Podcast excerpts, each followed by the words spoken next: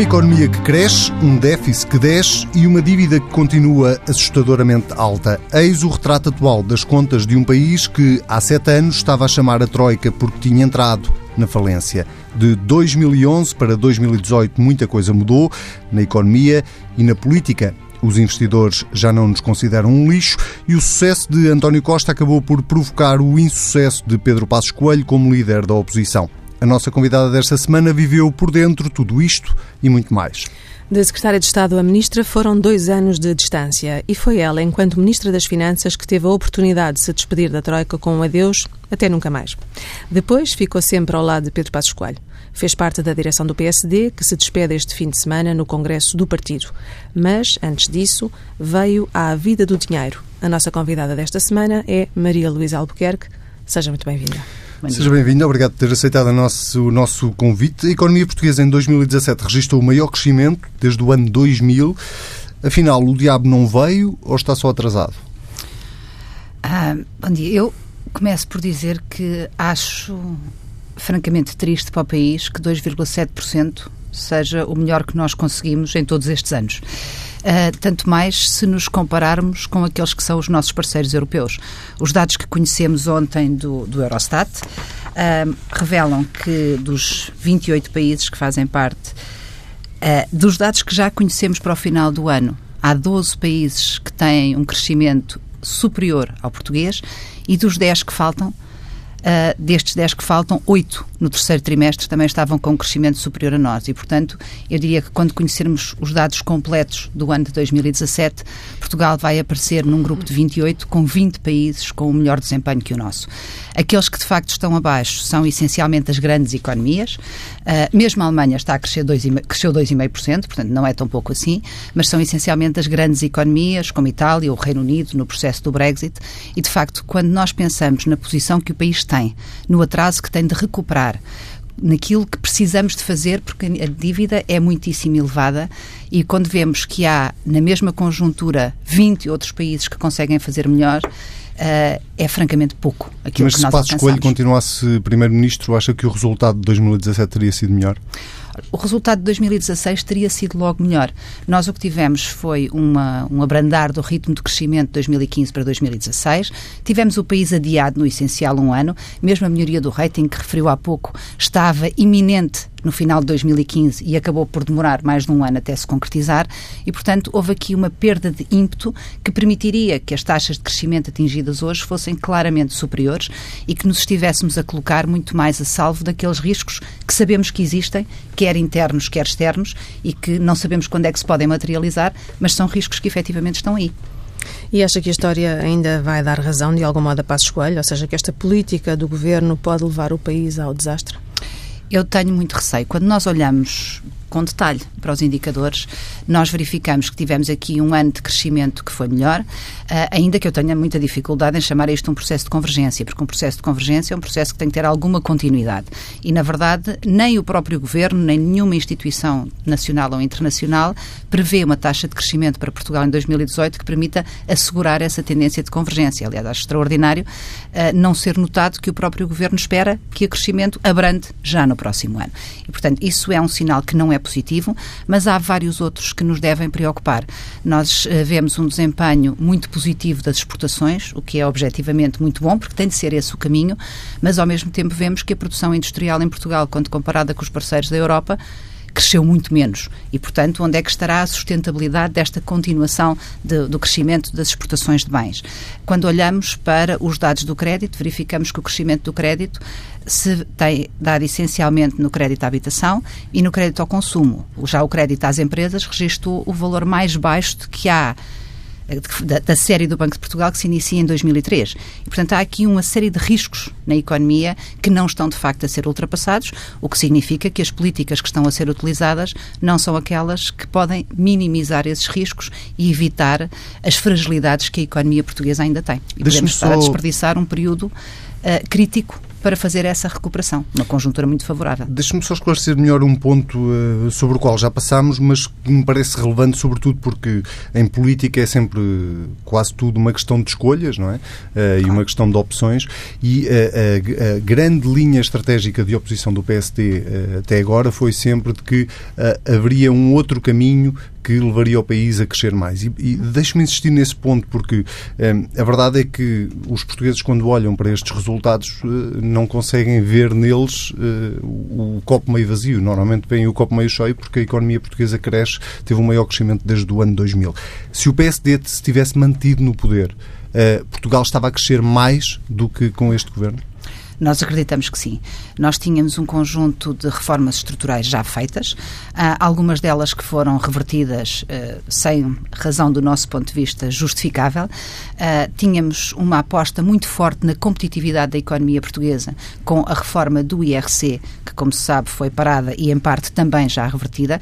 Achamos que esses sinais para os investidores eram fundamentais, porque apesar de nós termos visto o investimento a crescer em 2017, dada a escassez de capital do nosso país, país e também a escassez de poupança, nós precisamos de apostar tudo no investimento, na criação de riqueza, porque, mais uma vez, como nós dizemos, temos dito sempre, é importante distribuir, mas só se distribui o que existe. Caso contrário, só se distribui dívida. Para distribuirmos riqueza, temos de criar condições para que essa riqueza seja cada vez mais pujante e que a economia fique cada vez mais resiliente a choques futuros. Não estou a dizer quando é que eles vão acontecer ou de onde é que eles vêm, mas nós sabemos que a economia é assim. Tem ciclos positivos e tem ciclos negativos. E aquilo que qualquer governo tem a obrigação de fazer, sobretudo depois da fase tão difícil que nós ultrapassamos, é aplicar políticas que nos coloquem tão a salvo quanto possível desses riscos que se venham a materializar no futuro, seja de aumento do preço do petróleo, seja de aumento das taxas de juro, seja de hum, perturbações políticas em países que têm relevância para nós, tudo isso devia estar a ser feito e nós tínhamos um plano, uma estratégia clara para que essa criação de riqueza que foi iniciada ainda com o nosso governo pudesse ser cada vez mais sólida e sustentada. E é isso que nós lamentamos que não tenha sido feito. Portanto, quando olhamos para as áreas em que este governo poderá estar a falhar, pelo que disse, uma delas, uma das falhas é fazer uma redistribuição de rendimentos cedo demais, será isso? Não é questão do cedo demais. O ponto não. Embora nós tivéssemos preferido uma abordagem mais prudente, e foi isso que honestamente dissemos aos portugueses e com que nos apresentámos a votos, mas na verdade o que nós dizíamos é que não queríamos correr o risco de fazer uma devolução rápida demais que depois tivesse de voltar para trás. Na questão, e também sempre dissemos, que se houvesse condições para que a devolução fosse mais rápida do que aquilo que estava no nosso programa, também o faríamos. Não há nenhuma validade no argumento que tem sido esgrimido quase sempre na, do ponto de vista político, de que o PSD tem alguma agenda contra as pessoas ou que não quer dar dinheiro aos pensionistas, aos trabalhadores. Isso não faz qualquer sentido e não resiste a qualquer análise que seja minimamente séria. O que nós não, queremos, não queríamos nunca era dar passos maiores do que a perna. Era não criar as condições para que a devolução do rendimento, quando ocorresse, não tivesse condições de sustentabilidade. O que eu estou a dizer podemos, é podemos que correr tenho... risco daqui a um ano de voltar para trás, dessa redistribuição de rendimentos voltar a um passo atrás? A questão é o que é que nós queremos? Nós queremos apenas que as pessoas recuperem o rendimento que tinham antes da crise ou queremos que as pessoas tenham condições para que os seus rendimentos continuem a crescer? A nossa ambição é essa, é que os portugueses possam todos viver melhor. Os portugueses que trabalham e os portugueses que já trabalharam e que hoje são pensionistas. Essa é a nossa ambição. Mas para que isso seja sustentado, para que possa continuar a haver aumentos de rendimento real, para que possa continuar a haver melhoria do bem-estar das pessoas, é preciso criar condições na economia para que esse processo seja sustentado. E aí é que a questão do faziamento pode ser importante. Mas, como digo, a questão que se coloca aqui, que nos preocupa mais, não é a redistribuição dos rendimentos. São as opções feitas que claramente não vão no sentido de reforçar a nossa competitividade. E quando a conjuntura externa não for tão favorável, como é que nós vamos conseguir sustentar essa expectativa legítima e justa dos portugueses de que os rendimentos é para, devem continuar a aumentar, porque essa é julgo eu, a ambição de nós todos.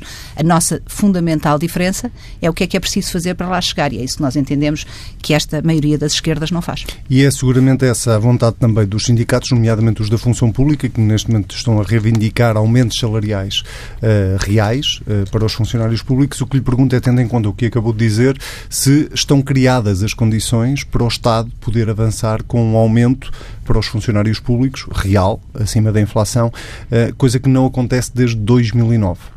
Os funcionários públicos têm sido francamente, foram francamente penalizados pela crise do ponto de vista dos rendimentos, não todos, uh, objetivamente falando, só aqueles que tinham rendimento mais elevado é que foi pedido um esforço maior, que recordo, não foi pelo nosso governo, foi ainda no tempo do governo, do governo Sócrates que esses cortes nos salários da função pública e nas pensões mais elevadas de resto foram feitos, e portanto, aquilo que uh, é a expectativa legítima dos funcionários públicos de verem o seu rendimento aumentar em termos reais, é algo que terá de resultar de escolhas do governo para garantir não só o equilíbrio das contas públicas, mas para garantir que a economia não perde competitividade.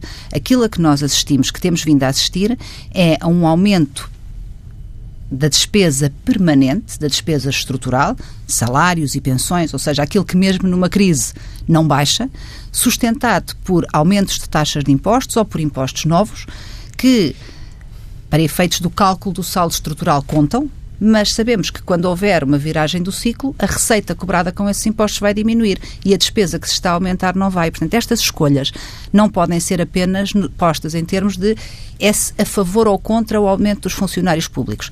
Depende. O que é que nós queremos que a economia seja? O que é que nós queremos que o setor público preste tenha capacidade de prestar em termos de serviços aos cidadãos, essa reflexão tem de ser feita e depois ver como é que nós podemos pagar às pessoas de acordo com aquilo que são as suas expectativas e de acordo com aquilo que é a necessidade e a capacidade do país. E o que é que a sua Portanto, reflexão se... lhe diz sobre isso?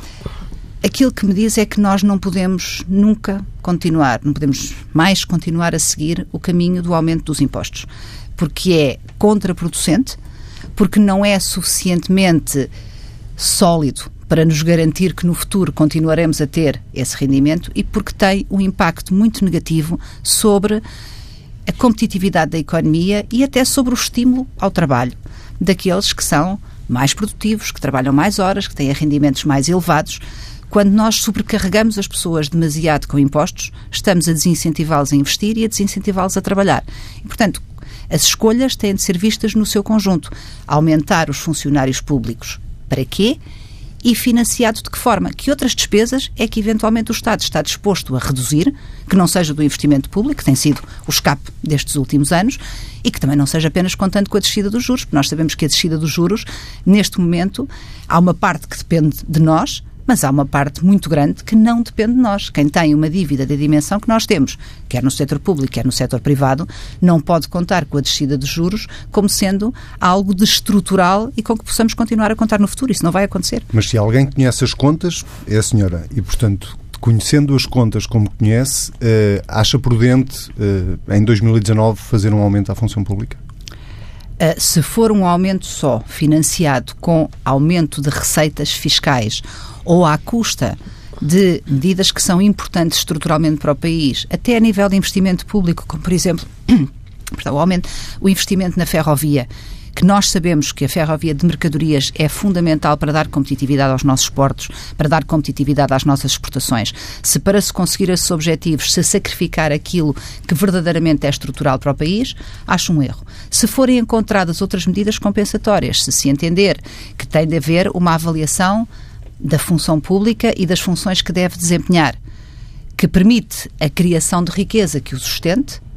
Pois, como digo, eu não tenho nada contra o aumento de rendimentos dos funcionários públicos. Aliás, eu fui funcionária pública a grande parte da minha vida e, portanto, sei que na função pública há muitíssima gente de imensa qualidade e que merecia, de facto, ter uma melhor recompensa pelo trabalho que faz. Mas, como disse, como começou por dizer, a política é feita de escolhas. E as escolhas, se se dá num lado, tem de se perceber onde é que se vai buscar essa receita ou o que é que deixa de se fazer. E é nesse contexto que tem de ser avaliado. Aquilo que nós estamos a ver até agora é que o Governo tem contado apenas com aquilo que não depende de si, que é a redução dos juros, e com um corte brutal no investimento público, que aliás não deixa de ser curioso, atendendo a que é um Governo das esquerdas, cortar precisamente no investimento público como variável de ajustamento orçamental, com as consequências negativas que isso tem uh, no atraso ou eventualmente até na não realização de investimentos que seriam muito importantes, mais uma vez, para a nossa competitividade futura. Portugal tem de ter a ambição de ser um país competitivo, porque só assim é que podemos de facto ter condições para dar mais rendimento aos funcionários públicos e aos pensionistas, mas também aos trabalhadores do setor privado, que contribuem muitíssimo para o crescimento do país. É preciso que todo este desenvolvimento seja harmonioso e que haja a criação de condições para o sustentar. De, de, Deixe-me fazer a pergunta de forma mais política. Tendo em conta que 2019 é um ano de eleições, acha que António Costa vai ter a tentação de aumentar os funcionários públicos? Eu não vou antecipar as tentações do Primeiro-Ministro. Uh, ele falará por si. Temos, em qualquer caso, já o programa de estabilidade agora em abril, que eu aguardo com alguma expectativa para perceber quais são as expectativas do Governo e quais são as previsões relativamente a questões como o crescimento, uh, mas também a questões como uh, o equilíbrio orçamental e como é que se como é que o Governo se propõe avançar neste processo de consolidação das contas públicas, se prevê ou não um excedente nos próximos quatro anos. Aguardaremos, naturalmente, não estou por dentro daquilo que são as intenções ou as negociações que o Governo esteja a fazer nesse sentido. Muito bem, vamos falar agora do PSD. Rui Rio, durante a campanha interna do PSD, teceu-lhe elogios enquanto Ministro das Finanças e disse mesmo que se estivesse no seu lugar, se calhar faria ainda pior. Isto é motivo de orgulho para si? Eu diria que não é nada surpreendente. O Dr. Rui Rio foi uma pessoa que, foi, que sempre uh, foi reconhecido como sendo muito rigoroso do ponto de vista de contas e, portanto, eu julgo que era a isso que ele se referia uh, quando disse que teria feito igual ou pior, no sentido de que para ele também a questão do rigor nas contas públicas é uma matéria importante. E está à espera de grandes mudanças na estratégia do PSD com o Rui Rio? Vamos, nós temos o Congresso este fim de semana, vamos ver o que, é que, o que é que o novo líder do PSD tem para dizer aos militantes e ao país, naturalmente, é algo que o país não pode deixar de observar com atenção, com a relevância que o PSD tem. Uh, é uma mudança e uma mudança cria sempre alguma expectativa. Vamos ver como, como corre, mas eu diria que aquilo que é a postura, aquilo que é a visão do PSD, no essencial não se altera com o Dr. Rui Rio, como provavelmente não se alteraria com, com outras lideranças. Aquilo que é a nossa matriz, a forma como nós vemos o país, uh, aquilo que é a grande definição, do meu ponto de vista, do que é o PSD, que é um partido de liberdade liberdade de iniciativa, liberdade de empreender, liberdade de, de poder escolher o que se faz, como se faz, de poder investir. Eh, de poder uh, escolher se se está cá, se se vai para fora, essa, esse legado de liberdade tem uma, uma visão e uma ambição para o país que eu acho que não mudará com nenhum líder do PSD. Nem é, mesmo faz parte económico, da nossa forma de estar. Nem mesmo do ponto de vista económico, não sei se já vê muitas diferenças entre Rui Rio e Passos Coelho, por exemplo. É ainda muito cedo. O Dr. Rui Rio foi eleito há muito pouco tempo. Nós não tivemos ainda o Congresso para a apresentação desse, da, da, da, estratégia com mais detalhe e, portanto, teremos de aguardar naturalmente o que é que o novo líder do PSD vai, vai dizer. Mas, como digo, naquilo que é a ambição que o PSD tem e sempre teve para o país, eu acredito que se vai manter com o novo líder. Mas se era para manter a mesma visão e, do ponto de vista económico, acabou de dizer que Rui Rio é, é reconhecido por ser rigoroso nas contas públicas ou na forma como faz contas, vamos pôr assim, eh, que é uma chancela que Pedro Passos Coelho também uh, quis manter até hoje, quer como Primeiro-Ministro, quer como líder da oposição. Se era para manter a mesma visão e a mesma postura, o que é que, porque é que o PSD teve mudado de líder? Bom, o PSD mudou de líder porque o Dr. Pedro Passos Coelho uh, entendeu que não se devia que não devia recandidatar-se. Uh, não tivesse sido essa a decisão e eu estou plenamente convencida que não teríamos mudado de líder e, portanto, parte logo de uma decisão individual que temos naturalmente de respeitar. E, portanto, nessa sequência houve um processo, uma disputa interna, dois candidatos que se apresentaram e um candidato que ganhou estas eleições internas. Digo, não é para, pode haver mudanças na, no posicionamento político do PSD que não impliquem de todo, e eu estou convencida que não implicam, alterações daquilo que é a nossa matriz e daquilo que é a nossa visão. Nós somos um partido ambicioso, sempre fomos. Consegue e... dar um exemplo, mudanças no posicionamento político em que aspectos? Eventualmente, uma oposição que seja feita de forma diferente. Pode ser que o Partido Socialista, que disse e repetiu muitas vezes que não tinha disponibilidade para falar connosco, para absolutamente nada, que não foi dito, que não precisavam do PSD para nada, pode ser que o próprio Partido Socialista tenha abertura para falar com o PSD relativamente a matérias importantes. Essa, essa diferença pode vir a acontecer. Não sei, teremos de esperar para ver. O que é que falhou na estratégia de Pedro Passos Coelho como líder da oposição? Que o levou, em última instância, a tomar essa decisão pessoal de sair? Eu diria que o Dr. Pedro Passos Coelho tomou uma decisão pessoal e não me cabe a mim estar agora a, a especular e muito menos a explicar as decisões do Dr. Pedro Passos Coelho. Tenho, tenho pena, acho que, de facto, uh, Dr. Pedro Passos Coelho deu muito ao país e pode, podia continuar a dar muito ao PSD e ao país, e espero que ainda venha a fazê-lo novamente no futuro, mas é, sobretudo, o reflexo de uma decisão pessoal, do seu entendimento daquilo que era o melhor para o país e também para o partido. E Mas essa é a decisão pessoal. Respeitar. Exatamente. O que lhe pergunto é o que é que falhou na, no, na estratégia do PSD, porque não foi a consequência não foi apenas a demissão de Pedro Passos Coelho como presidente do partido, foi um resultado em numas eleições autárquicas que foi dos piores resultados que o partido já teve. Um, o que é que falhou? Alguma coisa falhou em seu entender? O, a, questão, das autárquicas uh, é uma questão que não pode ser interpretada apenas a partir da liderança. Naturalmente que se reflete na liderança, e não é isso que eu estou, que eu estou a questionar, mas as autárquicas têm dinâmicas e lógicas próprias, próprias que explicam muitos dos resultados que, que ocorreram. E há o facto também de nós estarmos a viver uma conjuntura que, na aparência e naquilo que vai sendo dito e sentido, se calhar, no imediato, é uma conjuntura positiva podemos depois, e seguramente divergimos, na explicação de, de, primeiro da solidez dessa situação e do que é que poderá ser o futuro dessa situação. Mas, de momento, aquilo que as pessoas sentirão é que os resultados têm sido positivos. E, sobretudo, face às expectativas que surgiram no início, de que seriam muito negativos, naturalmente, isso dá alguma vantagem. Mas a, nós, a, mim, pessoalmente, aquilo que me preocupa não é a vantagem pontual que as esquerdas possam ter. Porque se o modelo fosse, de facto, sustentável e se isto continuar conseguir colocar o país, ou conseguisse colocar o país num patamar superior, Pois aí, com certeza, nós não poderíamos deixar de apoiar, porque a nossa ambição é essa. A diferença é que não acreditamos que este seja o caminho e que é assim que se lá chega. E é importante para o país que essas alternativas sejam claras. E, portanto, não é questão de saber o que é que falhou na, no posicionamento da oposição, até porque eu acho que muito daquilo que foi a, a percepção tem a ver com uma postura de total intransigência e indisponibilidade, nomeadamente do Partido Socialista, para abrir uma linha de diálogo sobre seja que assunto for nós não conseguimos que o PS aceitasse falar connosco sem sobre coisas, nem sequer sobre coisas que são absolutamente críticas para o nosso futuro a prazo, como é a segurança social ou a competitividade da economia.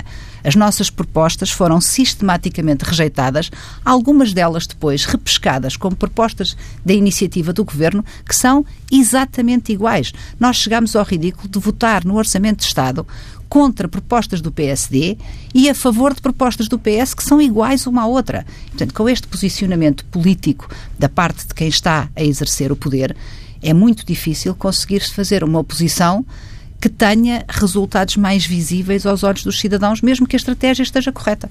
Há quem defenda é que é. até que o PSD devia anunciar já o voto contra o Orçamento de Estado para 2019. Concorda? Eu acho muito difícil, francamente, que o Partido Socialista consiga apresentar algum orçamento que possa merecer a nossa aprovação. Acho que aquilo que nos separa é demasiado grande. As diferenças de posicionamento, de visão, de prioridades são demasiado grandes para que pudesse haver um orçamento apresentado pelo Partido Socialista que pudesse merecer a nossa aprovação. Mas, naturalmente, eu não conheço o documento ainda. Digo, eh, anunciar um voto de um documento que não se conhece não me parece muito razoável. Perguntar-me se eu acho provável ou quase possível que esse documento venha a conter aquilo que seria necessário para o PSD se rever nele, não me parece possível de todo. Como digo, acho que, acho que as diferenças. Portanto, acha que o Rui Rio faz bem em não anunciar para já nada sobre um, um documento que não conhece? Como é porque digo, Miguel Pinteluz, por exemplo, tem uma opinião diferente. É por isso que lhe estou a perguntar. Miguel Pinteluz eventualmente terá esta convicção que eu tenho, que não é possível que o Partido Socialista apresente um orçamento que para nós seja aceitável. E não estou a, não estou a dizer uh, se o Partido Socialista puser lá duas ou três medidas propostas pelo PSD, porque não é por aí. Nós temos visões do caminho que o país deve seguir que são completamente diferentes. Portanto, não, não imagino nenhum cenário em que um orçamento do Partido Socialista pudesse vir ao encontro daquilo que nós acreditamos que é importante. E Rui Rio tem a obrigação de vencer as próximas legislativas? Eu diria que o país precisa muito que o PSD vença as próximas legislativas e que vença com uma marcação clara dessas diferenças, porque o país precisa de uma alternativa clara, definida, de caminhos diferentes para o futuro. E desse ponto de vista, eu acho que para o país, no essencial, era muito importante que o PSD ganhasse as próximas eleições. No entanto, não respondeu à minha pergunta. Acha que ele tem essa obrigação, tendo em conta Eu o processo todo que o levou à liderança do PSD? Acho que e as, todos... críticas que ele fez, desculpe uh, interromper, e as críticas que ele fez enquanto Pedro Passos Coelho era presidente do partido? Eu acho que temos todos a obrigação de fazer o que estiver ao nosso alcance para ter esse resultado, porque é muito importante para o país que haja uma mudança de políticas idealmente podendo ainda aproveitar da conjuntura favorável se ela se mantiver até lá. Não sabemos. Mas que, idealmente, poder ainda aproveitar uma conjuntura externa favorável para ir mais fundo, para ser mais ambicioso e para poder dizer 2,7% de crescimento é bom. Mas o que era verdadeiramente bom era que nós estivéssemos a olhar para este ano de 2018 e a dizer este ano vai ser 3%. E para o ano, quando saíssem os dados de 2018, não estarem 20 países à nossa frente, já estarem 15 ou 10 idealmente nenhum, mas eu já nem, já nem punha a fasquia tão alta no curto prazo. Nós precisamos de querer mais e precisamos de olhar para aqueles parceiros europeus com quem nos comparamos e precisamos de perceber que, face ao nosso ponto de partida, ao nosso elevadíssimo nível de dívida, que, como digo, não é apenas pública, é também privada, nós precisamos de fazer mais. Ficar satisfeitos com alguma coisa que se conseguiu é natural e devemos fazê-lo, mas não podemos é achar que o facto de, num ano, pontualmente, estarmos marginalmente acima daquilo que é a média, não representa um insucesso relativo, porque representa. Quando olhamos para 20 países que fizeram melhor do que nós nas mesmas circunstâncias, vários deles que passaram por programas de ajustamento tão difíceis como o nosso. Portanto, claramente é muito pouco aquilo que se está a conseguir. Hum, Deixe-me perguntar-lhe também, e se Rui Rio não vencer as próximas legislativas, a senhora admite vir a candidatar-se à liderança do PSD? Eu não, não, não tomei nenhuma decisão definitiva sobre essa matéria, mas não estou de todo a pensar nisso. Não tenho mas essa não vontade. Não tomou uma decisão já. definitiva, portanto não está fora não, de, de, uma, de, dizer de ser uma possibilidade. Já disse isso mais do que uma vez, eu acho que em política nunca se deve dizer nunca. Que é para depois não termos de engolir as nossas palavras. Não estou a pensar nisso, Nem não tenho essa intenção. Mas tenho 50 anos. Nem Cristo não? deixa a terra, né? também não se deve dizer isso. Uh... não, de... não escolheria essa expressão. Deixe-me, de, uh, uh, até porque há pouco dizia que acha que Pedro Passos Coelho ainda tem muito a dar ao país. tendo em conta até a idade que o próprio Pedro Passos Coelho tem, admitiria a possibilidade ou gostava de o voltar a ver como Presidente do PSD e eventualmente candidato a Primeiro-Ministro? Uh, eu gostaria, sobretudo porque eu acho que há uma parte muito importante do trabalho de Pedro Passos Coelho que ele não teve a oportunidade de realizar. Uh, nós tivemos um governo extraordinariamente difícil pelas circunstâncias em que o país estava. Uh, tivemos de fazer, tomar muitas medidas difíceis e eu acho que o balanço só pode ser positivo. Nós recuperámos a credibilidade internacional, pusemos o país novamente a crescer, pusemos o desemprego novamente a diminuir e pusemos a economia numa trajetória positiva. E isso acho que é um balanço que uh, qualquer avaliação honesta reconhecerá. Uh, acho que nos faltou a oportunidade de governar em circunstâncias menos difíceis e fazer escolhas que, não sendo fáceis, as escolhas em política nunca são fáceis, sobretudo aquelas que olham mais para o futuro e menos para o dia seguinte ou para a espuma dos dias. Acho que era uma oportunidade que o país teria, que o país perdeu de alguma forma. Uh, agora, não vou dizer se o Dr. Pedro Passos Coelho uh, pode ou deve. Acho que ele seria, foi um excelente primeiro-ministro e poderia revelar-se mais ainda aos olhos dos portugueses com outras condições do que aquelas em que teve de governar. Mas acho que são ele é que saberá se quer voltar. Como digo, acho que Portugal tem a necessidade imperiosa de aproveitar os seus melhores. Sempre. E em todas as áreas e na política também. Nós não podemos ser um país que desperdiça os seus melhores recursos uh, porque há uma mudança de ciclo político ou porque determinada pessoa não, uh, não, não agradou a este ou àquele nós temos a obrigação de aproveitar os nossos melhores e não tenho qualquer dúvida em colocar o Dr. Pedro Passos Coelho num ponto muito elevado entre esses nossos melhores. Só uma última pergunta. Eh, está disponível para ajudar Rui Rio naquilo que ele precisar, para integrar algum órgão do partido, se for convidada para isso, ou, tal como outros militantes do PSD e deputados, que tomaram a decisão de dizer que não aceitariam qualquer cargo? Qual é a sua eu, postura? Eu acho que não faria sentido. Ou seja, eu neste momento eu sou deputada, Uh, sou também deputada municipal uh, em Almada e entendo que nestas duas posições uh, farei, posso e farei o possível para contribuir para uh, os resultados positivos do PSD e, sobretudo, para que o país tenha uma alternativa que, do meu ponto de vista, é francamente melhor. Uh, mas pretendo manter-me nessas duas posições apenas e fazer a este nível aquilo que estiver ao meu alcance para ajudar a que os resultados do partido e por essa via do país sejam melhores. Muito obrigado. Muito obrigada. Obrigada. Vamos então ao nosso comentário semanal com o professor João Duque, seja bem-vindo. Uh, o Governo anunciou parcerias com as universidades privadas para estimular a inovação. A solução uh, passa por aqui ou por dar mais autonomia financeira às universidades portuguesas e, com isso, conseguir eventualmente atrair mais professores estrangeiros?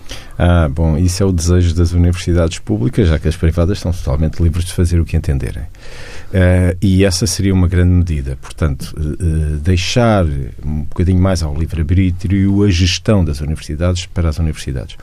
Eu sei que isto é muito complicado porque se tratam de funcionários públicos e depois têm vínculos. E depois a pergunta é o que é que acontece se uma universidade não tiver fundos e capacidade para aguentar os quadros que tem. E depois, o que é que nós estamos à espera? Sejamos sinceros. Depois do banco, do banco, do governo suportar bancos, e interesses privados de pessoas até bem abastadas, o que é que vai fazer às pessoas que, umas universidades possam contratar? E, eventualmente o mesmo. E, portanto, é esse o medo que acho eu que o governo tem em dar liberdade total às universidades para fazerem o que entenderem. Portanto, há este controle. Agora, que não há dúvidas nenhumas que as universidades portuguesas envelheceram muito nos últimos anos pela dificuldade enorme que há em contratar fora daquilo que é o quadro normal de contratação. Estamos quadros cheios, uh, incapazes de se renovarem, está a acontecer, de facto, um envelhecimento muito grande da população universitária. Estou a falar dos professores e dos investigadores. E isto tem impacto na qualidade da investigação e até do ensino. Se no ensino, enfim, se pode dizer que não há tanto impacto, mas na investigação há claramente impacto. E, portanto, se o Governo quer, de facto, apoiar ou estimular Uh, o desenvolvimento de inovação nas universidades portuguesas e nos centros de investigação deveria, uh, enfim, uh, permitir que se contratassem pessoas, se calhar até em regimes de contratação mais flexíveis. Enfim, não sei. Agora, que deveriam pensar rapidamente nisto, sim. Os dados fechados de 2017 mostram que as exportações subiram, mas na indústria uh, os dados não são assim tão otimistas. O que é, que é preciso fazer neste setor? É preciso fazer investimento. Uh, basicamente, investimento. Isto é, se nós olharmos agora para os dados recentes que saíram e ainda não temos dados, uh, digamos, depurados e, e, mais precisos, temos a ideia de que a procura interna voltou a cair. Isto é, a procura de consumo privado e, as, e o investimento. Bom, eh, se no trimestre passado estava um bocadinho mais animado porque o investimento estava a subir e as exportações também, se bem que no trimestre passado então havia o problema das importações que tinham aumentado, portanto nós temos sempre alguma coisa a funcionar mal, porque o ideal era as exportações crescerem bastante, como cresceram este trimestre, as importações reduzirem-se, como foi aconteceu este trimestre, mas o investimento acompanhar e não está a acompanhar. Portanto, o investimento é fundamental que se estimule em Portugal para que direcionado para os setores, e aqui já falámos disso na semana passada, para os setores fundamentais, que possam trazer valor acrescentado, para trazer trabalho qualificado e com um valor acrescentado elevado, para podermos fazer face àquilo que vai ser o futuro de manter uma população muito envelhecida e se com poucos valor acrescentado por unidade de trabalho, estamos com um problema grave. Portanto, fazer isso, fazer o investimento certo e desenvolver esse investimento que é que está a acontecer neste momento? É que o investimento que está a ser feito e que está a crescer uh, é o que tem crescido nos últimos quatro trimestres, é equipamento e transporte, à volta de 20%, outras máquinas e equipamento, 14%, e construção, 8%. Ora bem, eh, eu acho que dos três números, o mais importante e que eu gostava de salientar, e é animador, é a questão das outras máquinas e equipamentos que pode estar associada à exportação. Portanto, se este investimento está associado à exportação, é de facto um bom investimento, mas nós não temos essa associação. Os dados que existem para as exportações são agregados em eh, bens ou serviços. Depois não há, um não há um esmiuçar de dados que permitam associar se o investimento está a ser feito para os setores de exportação ou não. E, portanto, nesse sentido, eu tenho um bocadinho de dificuldade em dizer se o investimento que está a ser feito, mesmo aqui, é o investimento certo. Eu espero bem que sim. Porque, quer dizer, faz algum sentido. Os bens estão a sair E o investimento em máquinas e equipamentos permite fazer esse apoio. Já agora, para, para dar mais um ou outro dado, é que este investimento está ainda muito aquém daquilo que já foi. Por exemplo, eh, o, investimento neste momento representa 70% daquilo que já foi em 2001 o que estamos a fazer. Portanto, nós estamos a 70% do que tivemos em 2001.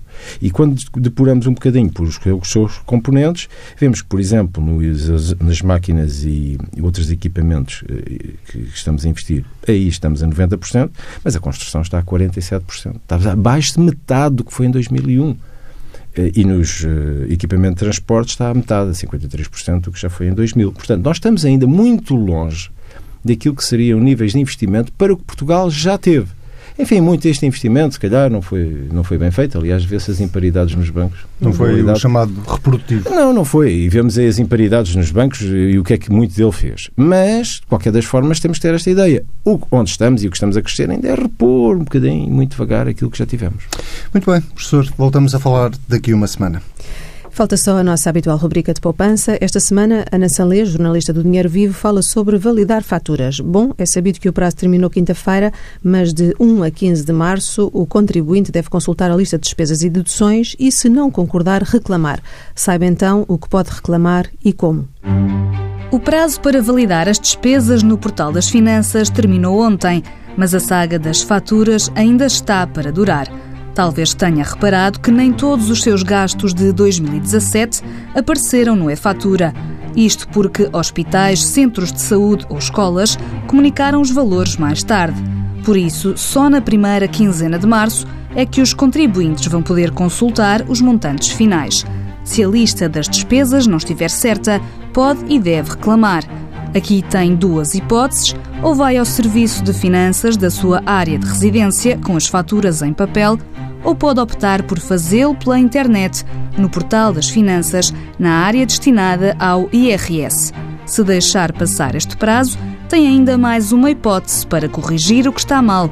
Basta incluir as despesas em falta no anexo H da Declaração Anual de IRS, que este ano tem de ser preenchida entre 1 de abril e 31 de maio. A melhor parte vem depois, o reembolso chega no máximo até ao final do mês de junho. A Vida do Dinheiro fica por aqui. Já sabe que pode ler tudo na edição em papel do Dinheiro Vivo, que sai ao sábado, com o DN e o JN. E ouvir as vezes quiser, basta para isso ir a tsf.pt. Até daqui a uma semana.